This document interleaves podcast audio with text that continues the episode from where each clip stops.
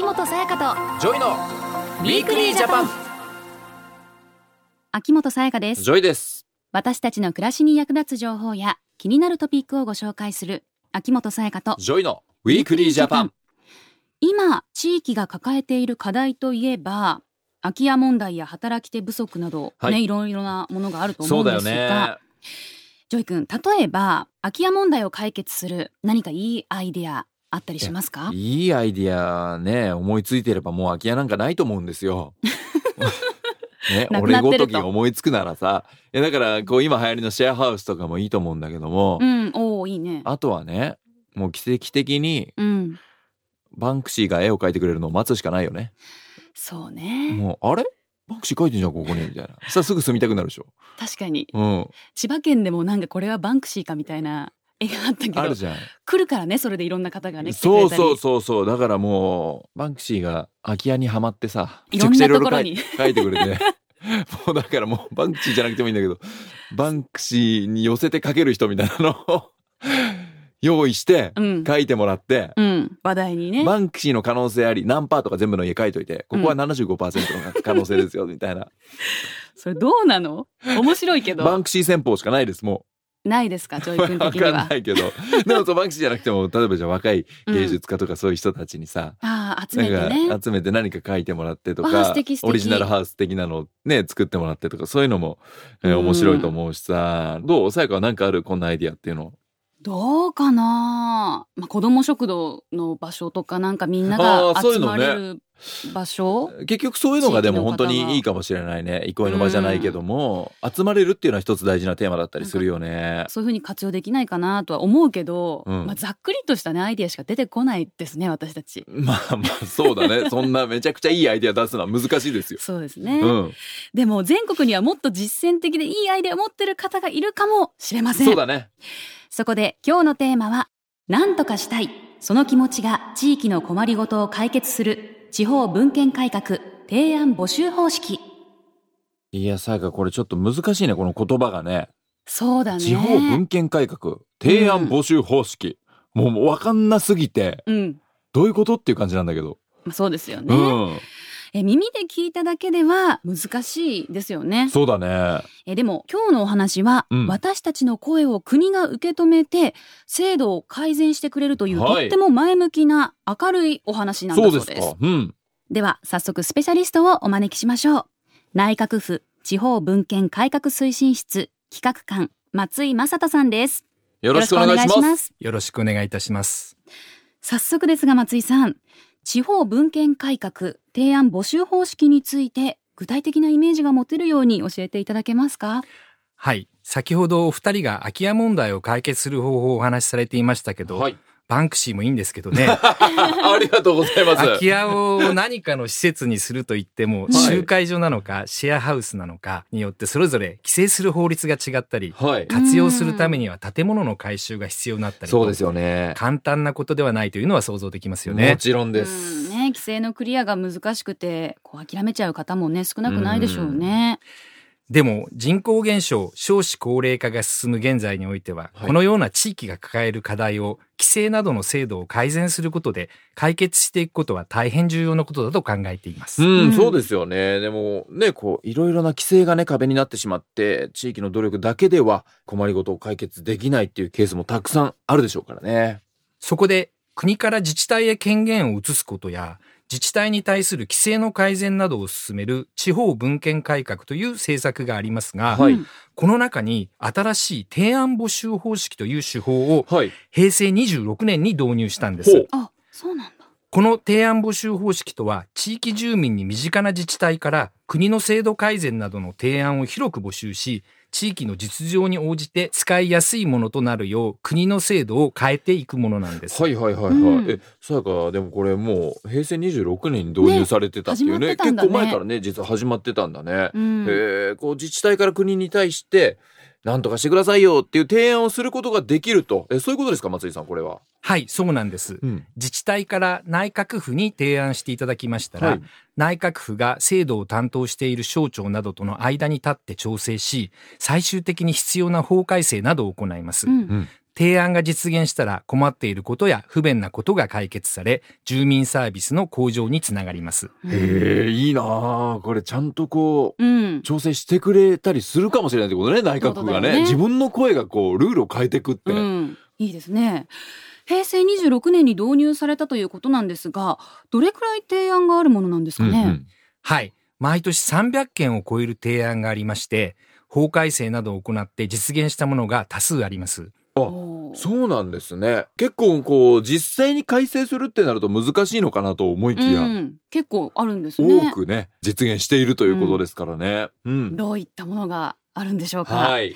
えーでは後半は提案が実現した具体例について詳しく伺っていきます。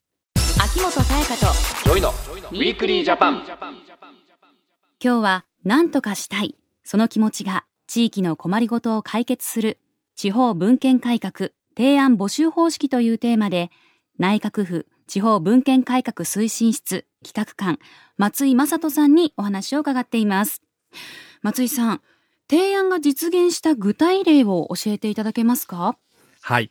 まずは、病児保育の施設を充実させることができた鳥取県の事例をご紹介します。病児保育とは、保育所に通園している子供が体調を崩した際、仕事を休めない保護者に代わり、子供を預かってくれるサービスですう。ん。共働き世帯が多い鳥取県では、病児保育施設が不足気味だったのですが、施設開設のために国の補助を受けようとする場合、おおむね児童10人につき、看護師など1名以上が必要という要件があり、これが開設の支障になっていました。はい。うん。体調を崩したお子さんは保育所で預かってもらえない場合が多いと聞くので、共働き世帯の方にとって病児保育はなくてはならないサービスですよね。看護師さんを確保するのが大変そうですね。はい。ただこの要件ですが、看護師など1名以上が必要とはあっても、うんはい常時配置すべきかどうかに関しては不明瞭であったため、はい。うん常時配置すべきと厳しく運用せざるを得なかったんです。はいそこで鳥取県では国に提案し、看護師を常時配置しなくても良い場合があることを明確にしてもらったんです。え、これ、看護師さんを常時配置しなくてもいい場合。え、これってどういう場合っていうことですか？はい。病児保育施設の近くに診療所などがあり、はい。看護師などが緊急時に駆けつけられる環境にあれば、ほ常駐の必要はないということう。なです。なんるほど。はいはい。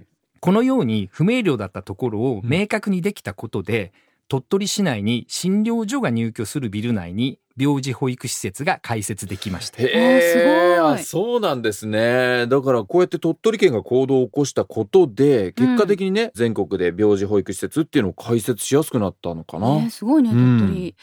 他にはどんな事例がありますか？はい。罹災証明書の交付の迅速化に貢献した事例があります。罹災証明書というのは地震などの災害で住宅被害のあった方が自治体に申請して被害状況を証明してもらう書類のことです。うん。交付してもらうのに時間がかかるって聞いたことがあります。はい、そうなんです。自治体は損害の程度を確認するため、現地調査を1件ずつ行うのですが、はい多くの家屋が一斉に被害を受ける場合が多いので、うん証明書の交付に時間がかかっていました。はい。罹災証明書には支援金の受け取りや仮設住宅の入居など公的な支援を申請するときなどに必要になり生活再建のためにとても重要なものです。平成28年に発生した熊本地震で被害があった地域では、はい。被害認定の調査に4ヶ月以上もかかった例があったそうです。4ヶ月以上。これはなかなかね。かかりましたね。だってさ、こういう被害に遭っちゃった時ね、まあうん誰もが早く生活をこう立て直したいっていう、そう思うのはまあ当たり前じゃないですか。さすがに松井さん、これだけね、4ヶ月以上、そんな長いと困っちゃいますね。はい。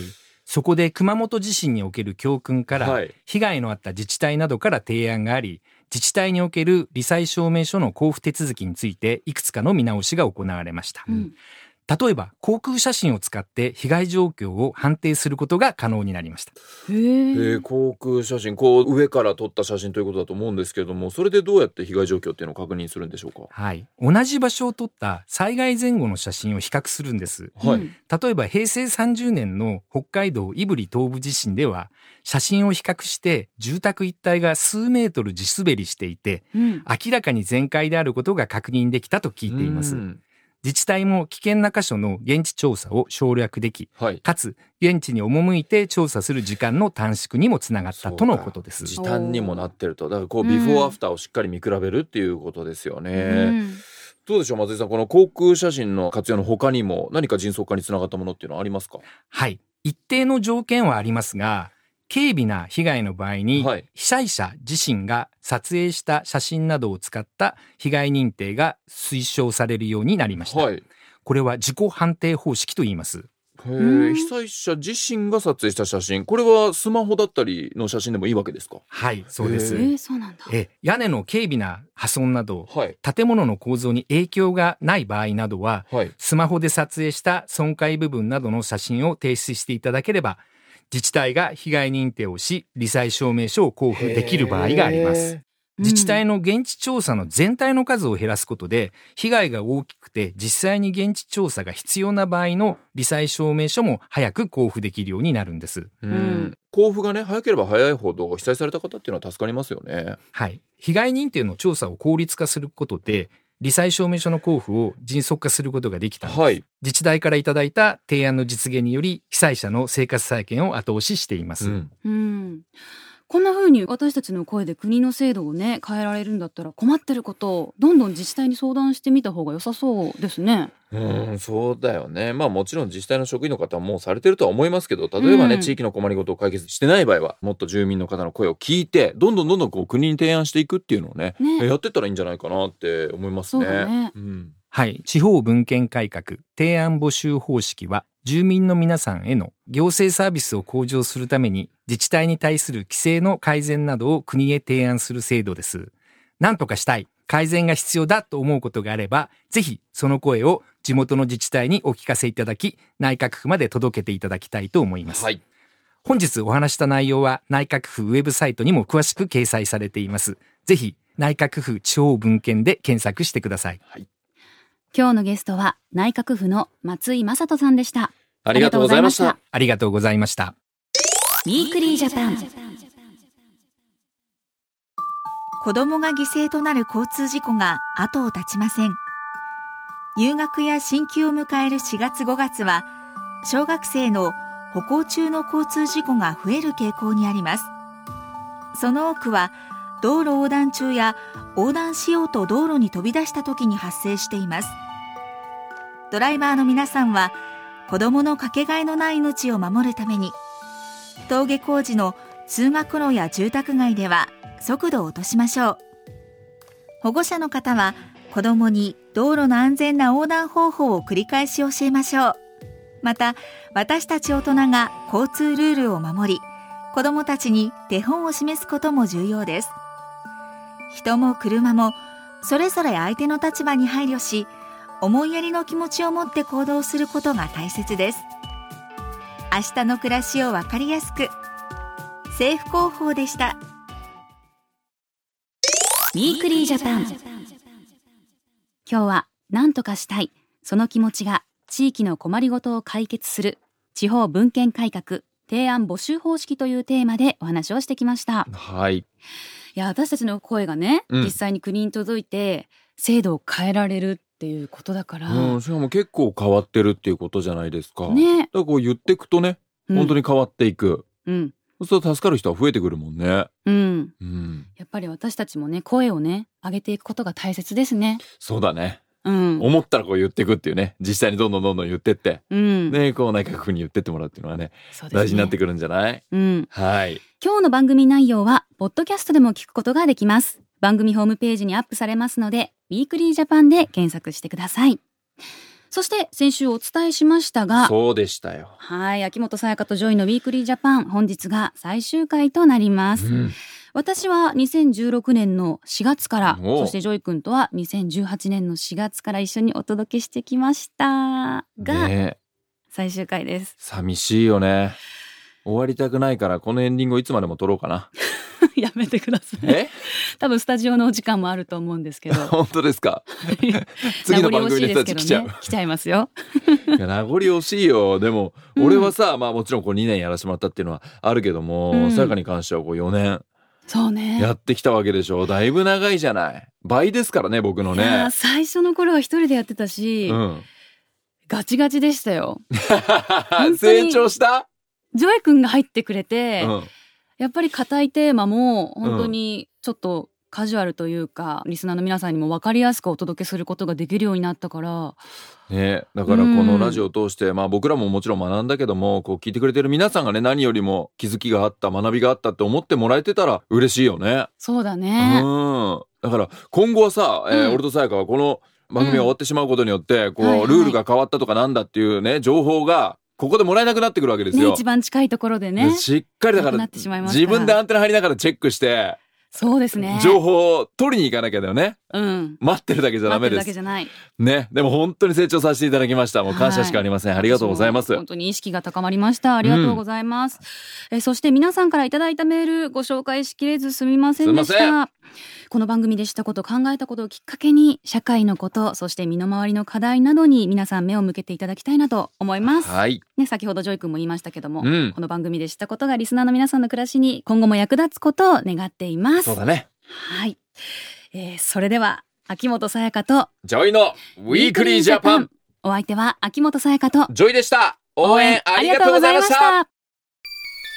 秋元才加と JOYの Weekly Japan この番組は明日の暮らしをわかりやすく内閣府政府広報の提供でお送りしました。